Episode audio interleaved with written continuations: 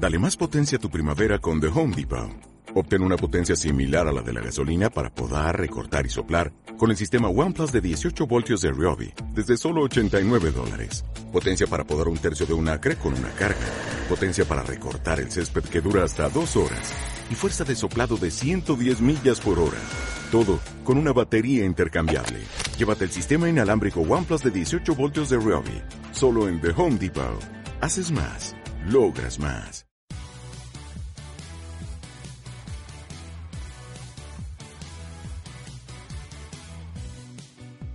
Vivimos una era fantástica, llena de pelis molonas y series entretenidas. Pero eso no era todo. Grandes programas y dibujitos, música, libros y videojuegos. Los viejos frikis nunca mueren. Un podcast sin igual lleno de nostalgia y fricadas sin parar.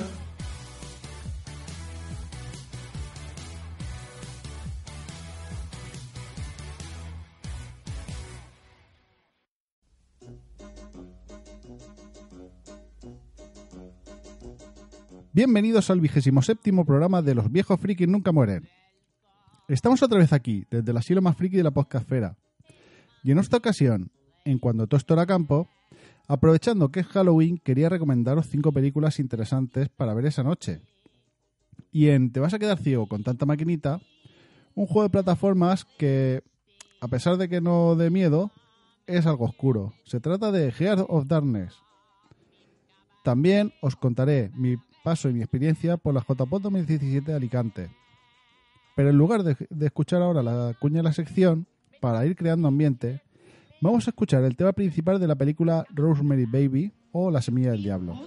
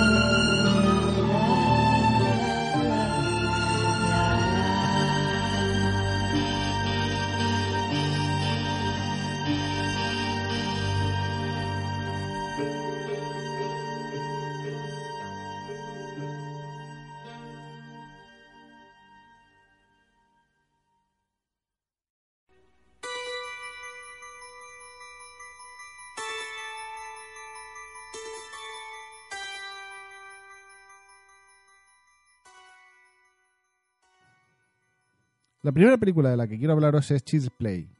Muñeco Diabólico en España y Chucky, el Muñeco Diabólico en Sudamérica. Se estrenó el 9 de noviembre de 1988.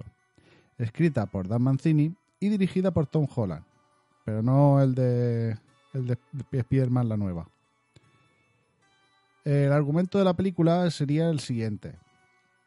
El asesino en serie, conocido como el estrangulador de Lake a través del vudú se apodera de un muñeco de aspecto inocente.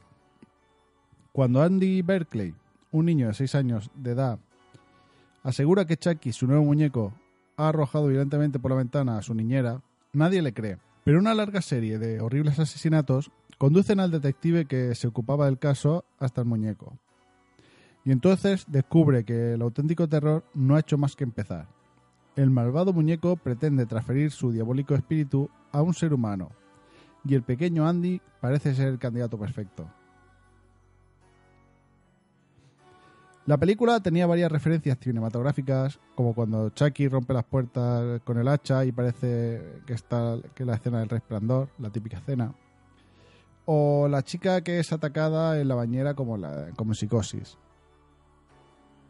Eh, una curiosidad es que unos meses después de este estreno de la película, se dijo que una muñeca Cabaspat, eh, que es básicamente la que está inspirada la, eh, el muñeco de Chucky, había intentado estrangular a su dueña. Casualmente también estas muñecas son las mismas que la Anabel original. No la Anabel que sale en las películas que vemos ahora, sino la supuesta Anabel, la muñeca Anabel original. A pesar de que fue lanzada con la idea de sacar solo esta película, eh, se ha convertido en una saga que cuenta con siete películas. Eh, la última, eh, Cold of Chucky, se acaba de estrenar directa a Blu-ray y DVD. Se estrenó este mismo mes de octubre, a principios si no me equivoco. La siguiente película de la que quiero hablaros es El Exorcista, de 1973. Dirigida por William Friedkin y escrita por William Peter Blade. La película es la adaptación de la novela homónima inspirada en un exorcismo real ocurrido en Washington en 1949. Relata los fatídicos hechos que le ocurren a Regan McHale, eh, interpretada por Linda Blair, una niña de 12 años que sufre fenómenos paranormales como levitación o fuerza sobrehumana debido a una posesión demoníaca. Su madre, tras someter a la niña a diferentes análisis médicos, acude al padre Lancaster Mary, interpretado por el gran más Bonsido, quien decide practicar un exorcismo con la niña. Posiblemente sea una de las películas más populares de la historia, eh, ya no solo de terror. Fue muy bien acogida por la crítica y se ha convertido en un clásico. Obtuvo 10 nominaciones a los Oscar, aunque solo obtuvo dos, eh, que era el de Mejor Guión Adaptado y Mejor Sonido. Tras esta película eh, llegaron una serie de secuelas que no fueron tan llamativas, y en el año 2000 eh, se reestrenó la película con un nuevo montaje, que no aportaba ningún cambio significativo a la historia, aunque sí ciertas escenas extra. En la película, el personaje del padre Dier fue interpretado por un sacerdote real que impartía clase en la universidad. Y según contó a sus alumnos, eh, la película tiene un 80% de vericidad. Las discrepancias de la película con la realidad eran que en la vida real el poseído fue un muchacho llamado Roland Edwin, de la ciudad de Maryland. Y el color del vómito no era verde, pero que casi todo lo demás era cierto el vómito verde eh, se volvió bastante legendario y el efecto se obtenía con sopa de guisante. Pesadilla en el Street, de la primera de 1984, considerada una de las mejores películas de terror. Fue distribuida por New Line Cinema y protagonizada por Robert Englund, eh, Heather Langenkamp y el joven Johnny Depp. Eh, varios jóvenes de una pequeña localidad tienen habitualmente pesadillas en las que son perseguidos por un hombre deformado por el fuego y que usa un guante terminado en afiladas cuchillas. Eh, algunos de ellos comienzan a ser asesinados mientras duermen por este ser, que resulta ser un asesino al que los padres de estos jóvenes quemaron vivo hace varios años, tras descubrir que había asesinado a varios niños. Eh, como decía, la primera entrega de la serie y posiblemente la mejor de, de las aventuras de Freddy Krueger, el terrible psicópata que asesina a través de los sueños a los jóvenes. La película fue un éxito de crítica y revitalizó el género slasher. Eh, sus historias cotidianas, salpicadas de gore, captaron una legión de seguidores. Eh, sus impactantes escenas y una historia original la convirtieron en, en mito entre fanáticos del género, lo que propició una serie de secuelas. Que aunque siguieron la temática, el personaje potenció su humor negro, lo que hacía que a pesar de ser una película de terror tuviese un toque humorístico, mientras hacía sufrir a sus víctimas. En total han salido siete entregas, eh, un remake y una serie siempre interpretada por ah, interpretando a Freddy Krueger Robert Englund. Pero recientemente, eh, para ser exactos, la semana pasada, el actor ha decidido que no volverá a encarnar a este personaje. Seguimos con Noche de Miedo, de una película de 1985, dirigida al igual que El Muñeco Diabólico por Tom Holland. Como es típico de este director, la película es una mezcla de terror con comedia. Charlie Brewster es el típico adolescente americano con una vida tranquila que ve películas de terror, algo que no le gusta a su madre. Pero un día llega su nuevo vecino, Jerry Dandridge, y Charlie empieza que es un vampiro. Nadie, y menos aún la policía, está dispuesto a creer que su nuevo vecino es responsable de un montón de extraños asesinatos. Charlie recurre a Peter Vincent, un, un, antiguo actor de películas y presentador de programas de terror en la televisión. Peter intentará salvar a Charlie y a su amada de los mortales colmillos de Jerry. Eh, la película podría catalogarse más como una inteligente parodia de Drácula o de las películas de vampiros. Tiene ciertos homenajes cinematográficos que si eres aficionado al género de terror, la película te gustará ya que se ha convertido en un clásico. De esta película se hicieron varias versiones. En 1986 Hong Kong creó su remake. En 1989 lo hizo Bollywood, eh, que creó su versión indie. En 2011 se produjo también un, remake eh, con Colin Farrell interpretando al vecino vampiro, que para mí es una adaptación bastante decente y cambia muy pocas cosas. Y si quieres ver la película pero adaptada a estos tiempos, es recomendable su visionado. Para terminar tenemos Gremlins de 1984. También mezcla comedia y terror. Dirigida por Joe Dante y de los que se encuentra Steven Spielberg como productor ejecutivo aunque a Spielberg le hubiera gustado que la dirigiese Tim Burton, pero lo descartó dado que hasta la fecha no había rodado ningún largometraje. Eh, el argumento sería algo así. Ran es un viajante que un día regala a su hijo Billy, un pequeño ser llamado Monway, una tierna y extraña criatura. El inocente regalo, sin embargo, será el origen de toda, de toda una ola de, gamberradas y barbaridades en, un pequeño pueblo de Estados Unidos. Todo empieza cuando las tres reglas básicas que siempre se han de seguir para conservar el Moonway, no darle de comer después de medianoche, no mojarlo y evitar que le dé la luz del sol, son infringidas una tras otra. La película fue un éxito en taquilla y reconocida por la crítica, pero no salió la secuela hasta seis años después, y Joe Dante ha dicho que recientemente que quiere volver a grabar otra, pero no un reboot, sino una secuela. Aunque la crítica cogió bien la primera película, una parte del sector argumentaron que la película no fuese apropiada para niños, por contener escenas violentas. Señores, es una película de miedo que porque salga un muñeco adorable no quiere decir que sea para niños. También es verdad que fue un error de la crítica eh, catalogarla para todos los públicos porque en esos momentos no había eh, corte para mayores de 13. Aunque el personaje de Gizmo sí que se hizo mundialmente famoso entre los niños, ya que cuando se empezó a comercializar el muñeco gustó mucho y es normal, dado que la criatura es adorable. Mm, en mi casa teníamos una encima de la cama, así que es normal. Pero los muñecos que se usaban en el rodaje dieron muchos quebraderos de cabeza. Por ello hicieron la escena de Gizmo en la Diana, porque le tenían tanta manía que, que los que hacían eh, el muñeco de, de, Gizmo y de los Gremlins eh, tenían tanta manía que, tenían deseo, de hacerle eso. Eh, ponerle una Diana y tirarle dardos.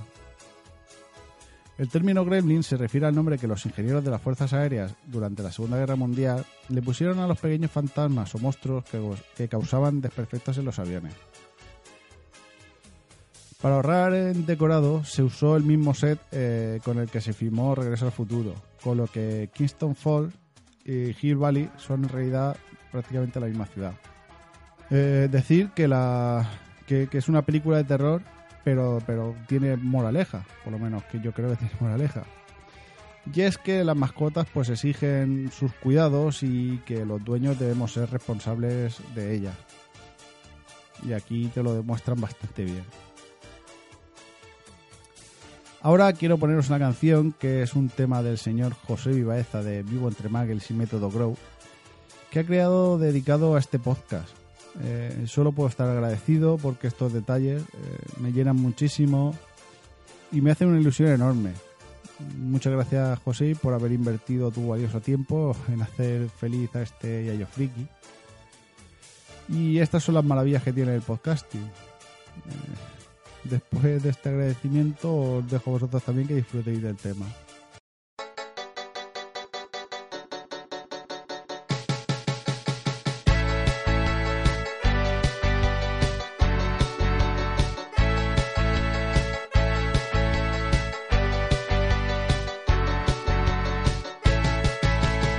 Los viejos frikis tienen algo especial.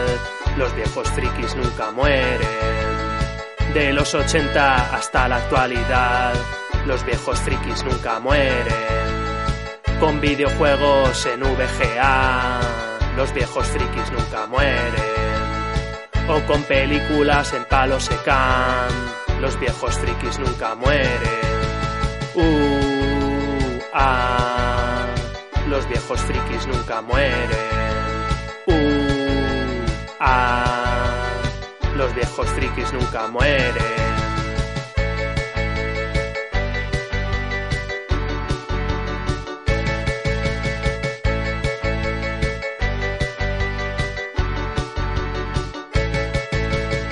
Jugar con ellos es como volver a cuando éramos niños.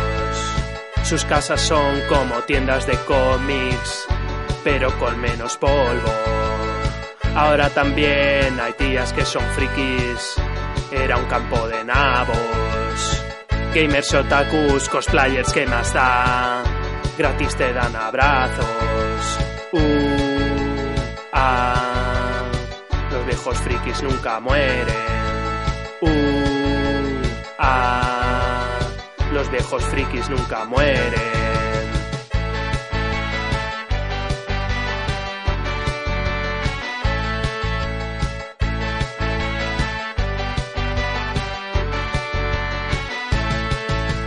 Ellos suelen charlar de Star Wars, pero las viejas que molan mucho más. Si ves un viejo friki pasar, arrímate a ellos. Son torpes pero nunca engañan. Los viejos frikis tienen algo especial. Los viejos frikis nunca mueren. Del erudito al friki más normal, los viejos frikis nunca mueren. Uh, ah, nunca mueren. Uh, ah, los viejos frikis nunca mueren.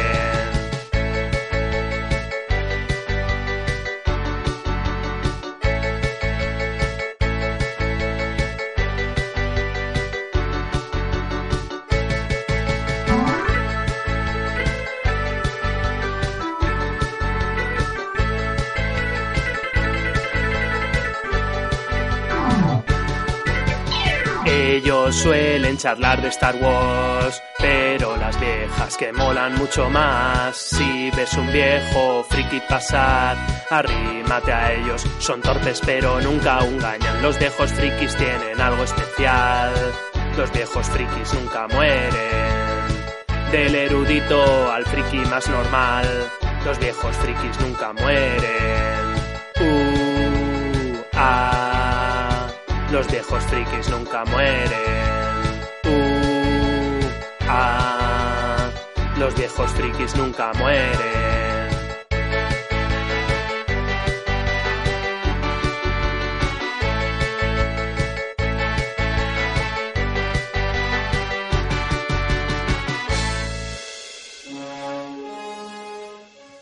Desde un futuro lejano llega McFly Camisetas para traeros los mejores diseños. Si tú también quieres tener las mejores camisetas con diseños muy divertidos y originales, entra en su página www.macflycamisetas.com. También los podrás encontrar en Facebook, Instagram y Pinterest para ver qué nuevos diseños nos traerán. Camisetas McFly, las camisetas del futuro en el presente.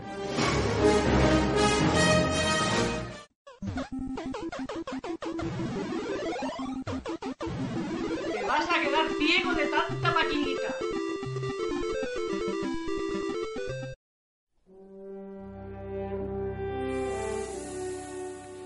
Heart of Darkness eh, es un videojuego de 1998 publicado bajo el sello de Infogrames para PC y PS One. Es el primer videojuego que tuvo una orquesta para hacer la banda sonora. A pesar de que el juego buscaba a su público principal en niños, eh, las escenas de muerte y que es considerado uno de los juegos más difíciles, hizo que gustase más a un público algo más juvenil. El juego narra la historia de Andy, un niño muy creativo que, como cada día al salir de clase, su perro Whisky le espera a la puerta del colegio. El niño tiene pánico a las tinieblas y a la oscuridad, y nos lo muestra cuando el profesor lo castiga y lo encierra en un cuarto oscuro. Pero se escapa y se va al parque con su perro. Cuando está descansando con su perro, sucede un trágico acontecimiento. Un eclipse solar llena todo de oscuridad, secuestran a su perro y lo llevan a Darlan pero realmente debían haber secuestrado a Andy. Así que el niño, armado con un rifle láser de su propia creación y a bordo de una nave que ha creado él mismo, empieza su aventura para rescatar a su perro, teniéndose que enfrentar a sus mayores miedos, entrando en el mismísimo corazón de las tinieblas. El juego es el típico juego pasamantallas, como el primer Prince of Persian o actualmente el Limbo, por ejemplo, y no tiene límite de vidas, ni barra de salud con lo que ya sabes que vas a morir miles de veces y volver a intentarlo. Pero no es de todo frustrante. Además, se puede ver los diferentes tipos de muertes que tiene el personaje. Que es muy raro, dado que las muertes son de un niño y en la sociedad que vivimos es bastante extraño que se ponga en peligro la vida de un niño, ya sea en películas o juegos. Para ir avanzando pantalla a pantalla eh, nos encontraremos con obstáculos como eh, enemigos o realizando cierta acción que tendremos que salvar para, seguir avanzando. Y para acabar con los enemigos eh, dispondrás de la pistola de rayos. Pero hay un momento que no podrás llevarla y es cuando más tendrás que resolver puzzles. Y algunos son un quebradero de cabeza pero se salvan gracias a las habilidades de Andy, que puede escalar por paredes llenas de enemigos, saltando entre plataformas, buceando, corriendo. La ambientación está genial, pasando por un barranco, pantanos, cavernas y eh, varios escenarios más hasta llegar a la guarida del amo de la oscuridad. El aspecto gráfico es bastante bueno, incluso a día de hoy. Eh, las cinemáticas Contienen animaciones de cerca de más de 2.000 imágenes hechas a mano, un trabajo muy laborioso y detallado. Y además, durante el juego rebosa mucha calidad, eh, con unos fondos muy detallados. Lo único que quizás chirríe un poco sería los personajes que tienen una buena animación, pero el contraste con los fondos se nota bastante. Además, el juego para PC venía con unas gafas 3D dado que contenía un final preparado para verse con dichas gafas. Para mí es un juego muy rejugable y divertido, eh, cumple con su intención, que es pasarlo bien en un juego de plataformas y pasapantalla. Lo malo, que es difícil de conseguirlo de manera legal, pero se puede conseguir descargándolo en alguna página. Bueno, aquí habrá un pequeño cambio en el sonido, debido a que esta parte está grabada post JPod. De hecho, acabo de, llegar, dejar la maleta en el suelo. Eh, y que porque quería dejar mis impresiones ahora que aún están totalmente recientes. Que, bueno, qué decir, que han sido las JPod para mí.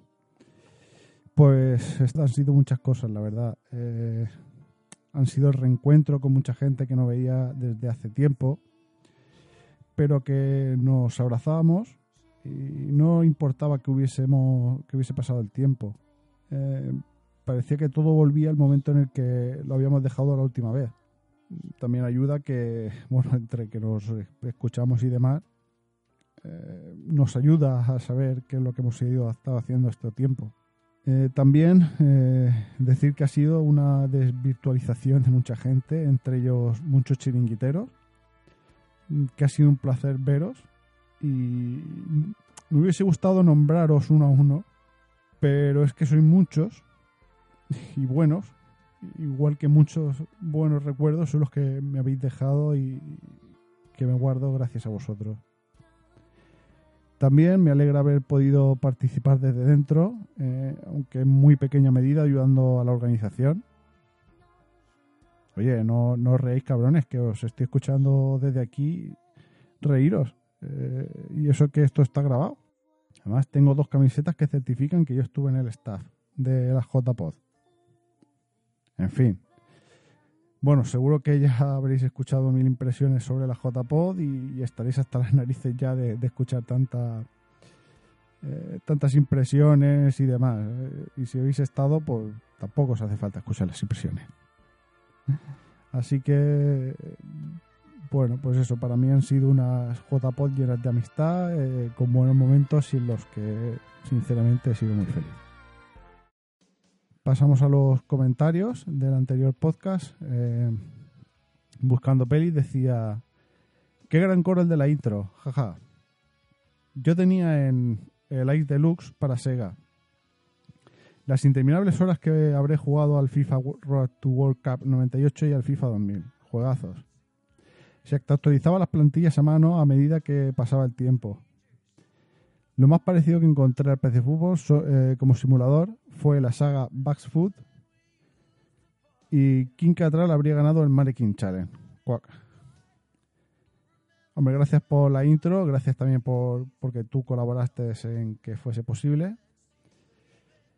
Eh, el Ice Deluxe, la verdad es que era el, el juego era el juego al que, con el que me solía reunir con mis amigos para, para jugar después del colegio.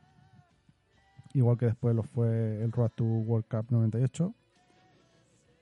Y yo también actualizaba las plantillas a mano. Me compraba la guía marca y cada año iba actualizando eh, los las equipaciones y demás. Y las alineaciones. El Brass Food, ese la verdad es que no lo conozco. Lo buscaré para ver qué tal. Y King Catral, pues sí, habría ganado el Mannequin Challenge. Muchas gracias por el comentario. También el murciélago del Palmeral decía, temazo WhatsApp. Se puso de moda de hace- poco por la serie Sense8. Y cada vez que lo escucho se me ponen los pelos de punta. Buen programa, Raúl. Muchas gracias. Eh, también el murciélago del Palmeral es una de las personas que también he encontrado en JPod. Eh, he tenido el placer de saludarlo. Y nada, muchas gracias por el comentario. Y sí, como dices, el tema de WhatsApp, la verdad es que se hizo hace poco de moda gracias a Sense6, que acabo de terminar de verla, que es una gran serie que recomiendo. Por último tenemos el comentario de Aguer, que dice, qué guay ha quedado la intro. Muchas gracias. Eh, así que nada, como digo, muchas gracias por el comentario, por tu participación y por alegrarte de muchas cosas que, sé que te alegra. Y hasta aquí el podcast esta quincena, Los viejos frikis nunca mueren. Eh, muchas gracias por haberme escuchado. Os recuerdo que podéis seguirme y comentar a través de la página de Facebook con el mismo nombre en el, que el podcast. En Twitter como arroba yayofriki, eh, también a través del blog www.yayofriki.com. Ver los vídeos que hemos subido mi sobrina y yo, que es nuestro canal de YouTube, que ya sabéis que lo tenemos un poco desactualizado. Y también podéis escuchar el podcast en Radio Post Castellano, iBox, iTunes o, vamos, en cualquier podcatcher. Además podéis dejar reseña, darle me gusta, puntuar con estrella, para siempre ayudan a mejorar y animarte. Además también podéis escribir en el mail eh, viejofrikis@gmail.com. Gracias de nuevo por llegar hasta aquí y volveré dentro de 15 días. Hasta entonces, que la nostalgia friki os acompañe. El Yayo Friki. Ya se tiene que marchar, pero volverá muy pronto. Con contenidos curiosos. Los viejos friki nunca morirán. El Yayo Friki.